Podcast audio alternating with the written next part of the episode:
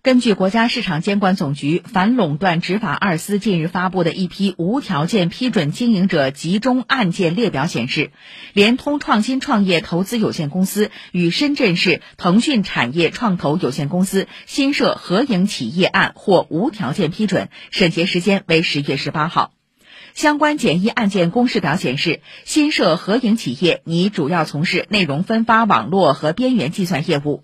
交易完成后，联通创投、腾讯产投有关员工持股平台将分别持有合营企业百分之四十八、百分之四十二、百分之十的股权，联通创投、腾讯产投共同控制合营企业。